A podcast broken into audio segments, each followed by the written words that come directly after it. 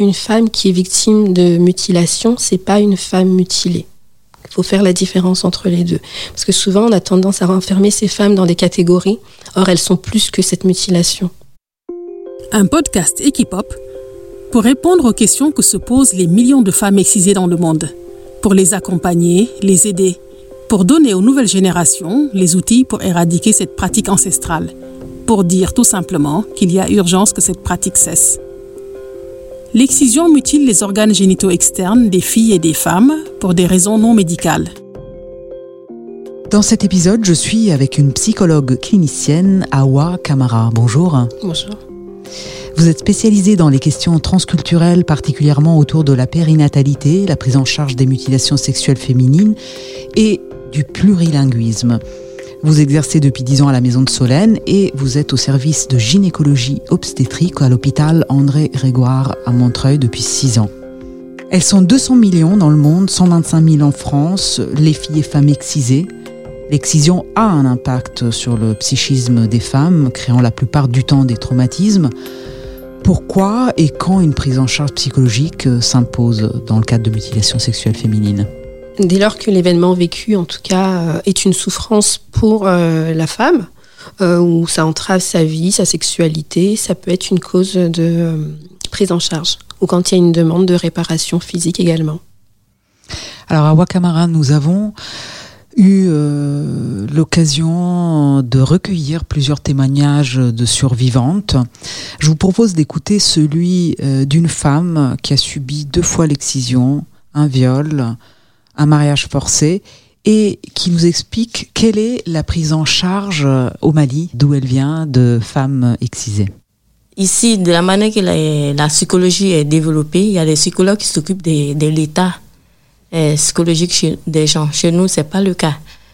Il y en a, mais euh, vraiment, j'ai pas, pas eu connaissance. Je sais qu'il y a des, psychologues pédagogues, mais les psychologues pour les problèmes euh, traumatisme psychique. À part le, le ça se trouve à l'hôpital de Pongé, mais il faut être euh, dans un état de, folie tout et tout pour que tu puisses avoir cette prise en charge. Oh, ici, c'est pas ça. Donc, en fait, la seule manière pour survivre à ce que vous avez subi, c'était d'agir. Hein. Pour moi, c'était d'agir, euh, d'aider les autres vous avez envie de, réagir à ce que cette femme, euh, donc arrivée en France il y a à peine deux ans, vient d'expliquer? Effectivement, euh, en Afrique, euh, dans beaucoup de pays, les psychologues sont très rares. Quand on parle de prise en charge psychique, c'est souvent la psychiatrie. Et quand on va en psychiatrie, c'est souvent dans des situations aiguës, notamment pour des pathologies psychiatriques. Mais la question de la dimension psychologique, elle n'est pas forcément prise en compte notamment dans ce qu'elle euh, décrit, cette femme, on, entend en tout cas les multiples traumatismes ou violences qu'elle a, qu'elle a subies. Mais les questions, en tout cas autour, par exemple, de l'excision, peuvent être pensées de manière euh, culturelle, étant un rite de passage pour certaines euh, populations. Ainsi, toute la dimension, en tout cas psychologique, n'est pas prise en compte. On parle de traumatisme, on parle de psychotraumatisme. Est-ce que vous pouvez nous expliquer qu'est-ce que c'est qu'un psychotraumatisme? Un psychotraumatisme, c'est les, troubles que vont développer une personne, en tout cas qui a vécu un voire des événements euh, qui ont été traumatisants, qui ont menacé en tout cas à un moment donné son intégrité à la fois euh, physique ou psychique. Souvent, c'est des événements qui ont été euh, forts émotionnellement, qui ont induit des comportements de peur, de frayeur aussi parfois. Ça peut être des catastrophes naturelles, ça peut être les guerres, mais également les mutilations sexuelles féminines sont une un événement qui peut conduire à des psychotraumas. Une autre survivante a également vécu un traumatisme, mais très différent de celui de, la première femme que nous avons euh, écoutée. Elle s'appelle euh, donc Atumata Sako. Elle nous explique comment elle découvre euh, son excision qu'elle a subie à l'âge de 4-5 ans, donc elle ne le sait pas, elle s'en souvient pas, mais elle le découvre d'une manière autrement violente. Le moment où ça a été pour moi, on a j'ai vraiment entendu le mot excision, ça a été lors d'examens de mes on va dire de mes premiers examens gynécologiques. Euh, là, j'étais pas encore enceinte, donc c'était vraiment voilà des examens euh, comme peuvent le faire euh, les, des tas de jeunes filles. Euh, donc 14, 15 ans. beaucoup plus tard que ça. D'accord beaucoup plus tard que ça, parce que dans, on va dire, dans ma culture euh, malienne, euh, c'est déjà un sujet tabou euh, et on grandit avec l'idée que voilà, il faut surtout pas ni penser ni quoi que ce soit. Donc c'était vraiment beaucoup plus tard que ça. Donc pas de contraception. non. D'accord. Non, à l'âge de 19 ans à peu près. Ok.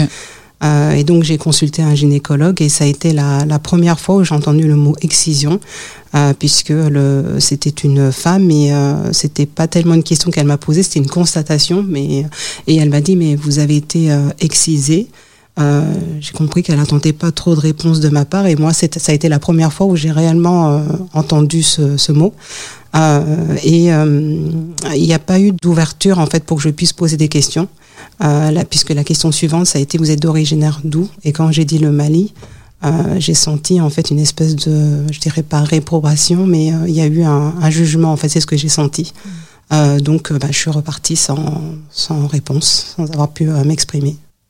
Alors, à Wakamara, j'imagine que les femmes qui viennent euh, consulter, euh, elles viennent pour différentes raisons, comme on vient de l'entendre. Là, c'est encore le traumatisme, un peu en quelque sorte, du silence pour Atumata Sako, parce que finalement, personne lui explique ce qu'elle a, euh, qu'est-ce que c'est qu'une excision.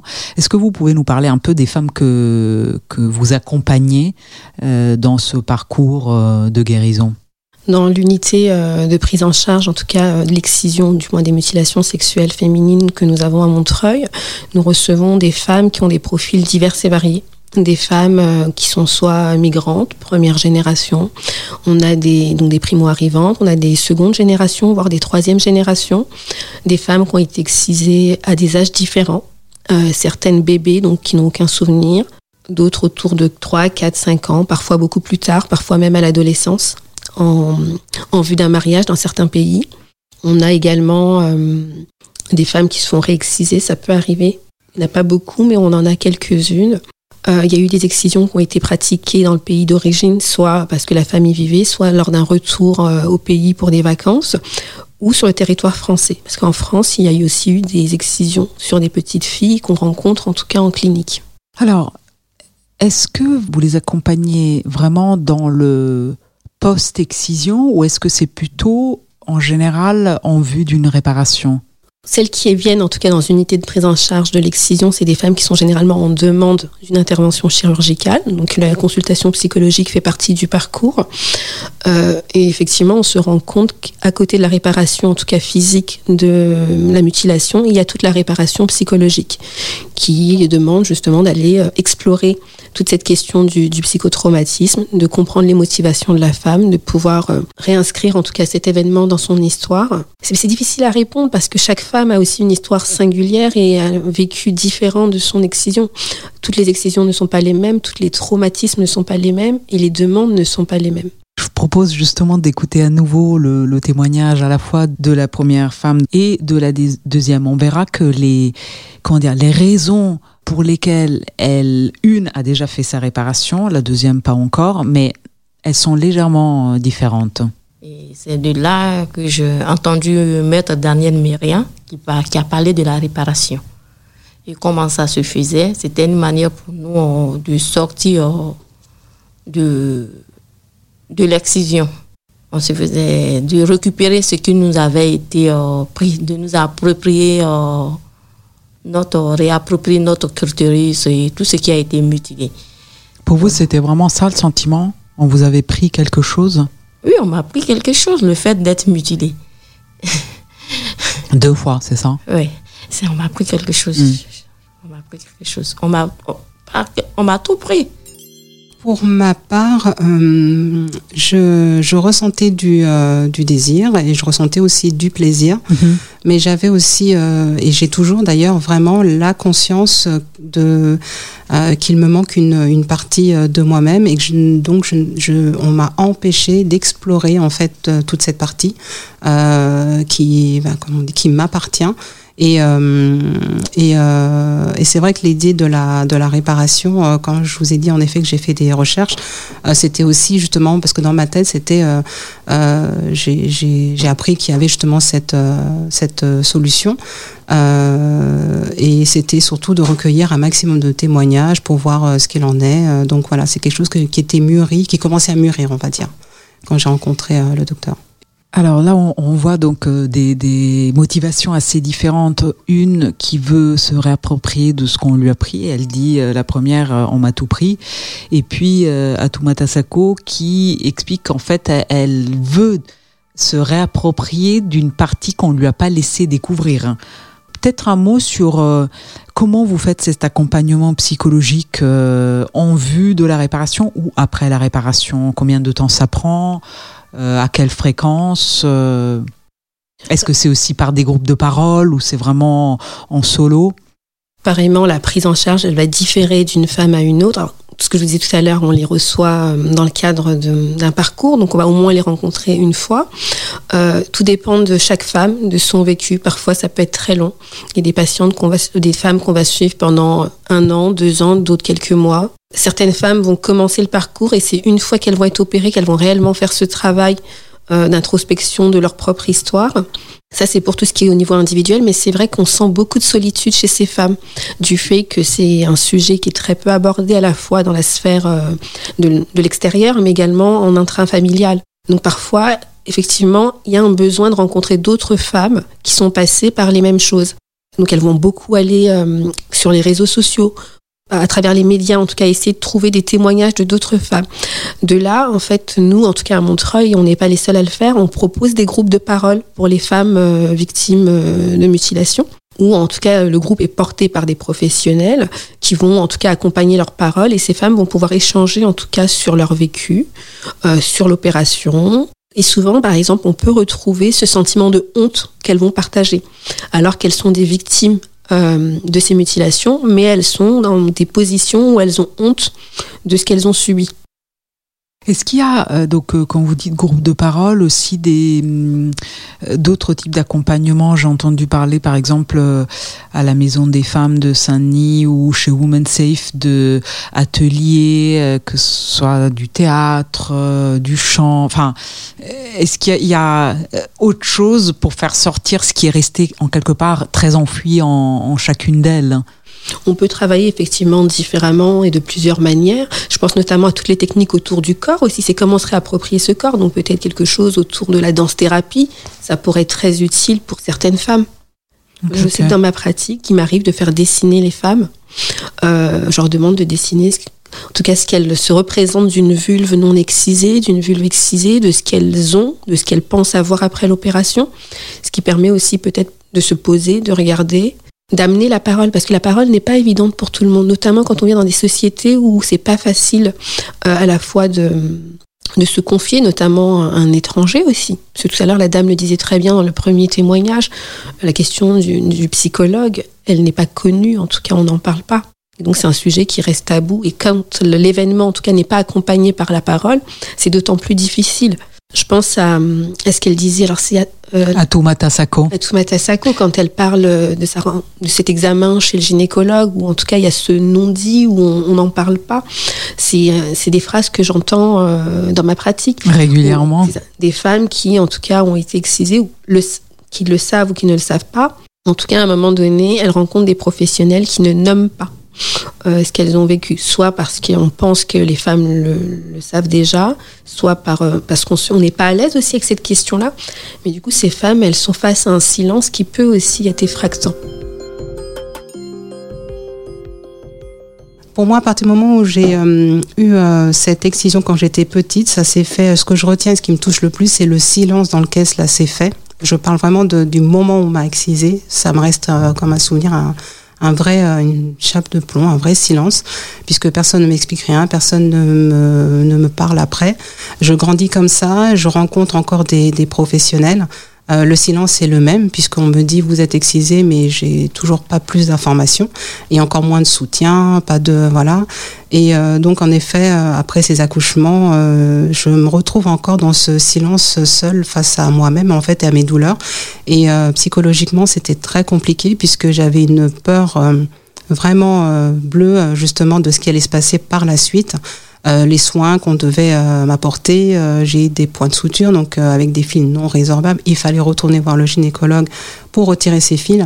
J'en garde un souvenir vraiment affreux parce que j'avais l'impression que j'allais tourner de l'œil et, et le, le, médecin ne comprenait pas en fait ma réaction, mais c'était euh, la conversation n'a jamais été portée sur ce sujet. Il était difficile pour moi de vous dire j'ai peur parce que j'ai été excisée. C'était très compliqué. Du coup, je suis restée avec ma peur et, puis une incompréhension en face parce que.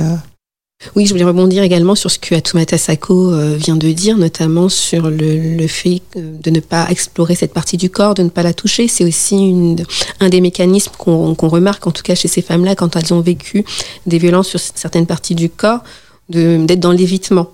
Donc elles ne vont pas regarder cette partie du corps, elles ne vont pas la toucher. Et d'ailleurs, certaines vous diront, c'est au moment des, cours de SVT à l'école, quand on a quand on a vu, en tout cas, l'image de l'appareil génital féminin, où je me suis rendu compte que j'étais différente, parce que c'est une partie du corps euh, dont on ne parle pas et qu'on ne regarde pas. Vous, à Wakamara, vous êtes spécialisé dans des problématiques de biculturalisme. Euh, souvent, les femmes issues de deuxième génération sont confrontées, donc comme Atumata Sako, au dilemme entre leur culture d'origine pardon, et le fait d'avoir grandi en France. Quelle est, euh, disons, la tendance à, rejeter ou pas une partie de la culture d'origine et comment vous faites pour euh, leur apprendre à garder ce qu'il y a de bon de chaque côté? Il faut savoir que l'excision est une pratique effectivement culturelle, mais ce n'est pas la culture. C'est-à-dire que dans la culture, il y a des pratiques, bonnes ou pas bonnes. Euh, les enfants, en tout cas, qui sont de deuxième génération que nous rencontrons ici, comme le Atumata Sako, sont des enfants qui ont également, enfin des personnes qui ont une identité métissée déjà. Parce qu'ils appartiennent à deux cultures, celle de la famille et puis celle de la société dans laquelle ils sont nés, ils ont grandi à chacune, en tout cas, de pouvoir trouver son propre métissage pour pouvoir, en tout cas, euh, avancer. Souvent, euh, enfin, je trouve dans ma pratique que les femmes dans l'accompagnement est peut-être plus complexe, même si je ne sais pas si on peut dire ça comme ça. Ces femmes qui sont nées en tout cas en France, qui ont grandi en France et qui ont une double culture, elles sont aussi tiraillées entre deux représentations, à la fois dans une culture familiale et culturelle où on leur dit la norme finalement sociale, c'est qu'une femme soit excisée, et une société dans laquelle elles grandissent et où on leur dit la norme, en tout cas, euh, une femme non excisée est une femme. une bonne femme, c'est une femme qui n'est pas excisée. Mais finalement, quand elles font le choix de la réparation également physique, par exemple chirurgicale, est-ce que pour elles, inconsciemment ou consciemment, ce n'est pas aussi une manière de trahir euh, finalement la culture des parents? Et il faut les accompagner dans le fait qu'elles ne se retrouvent pas à être tiraillées entre l'une ou l'autre culture, mais qu'elles puissent construire elles-mêmes, c'est finalement leur, propre voix, leur propre métissage en prenant à la fois des bonnes choses de la culture euh, d'origine et de la culture d'accueil, qui sont finalement toutes les deux leur culture. Equipop, l'ONG qui fait avancer la santé et les droits des filles et des femmes dans le monde.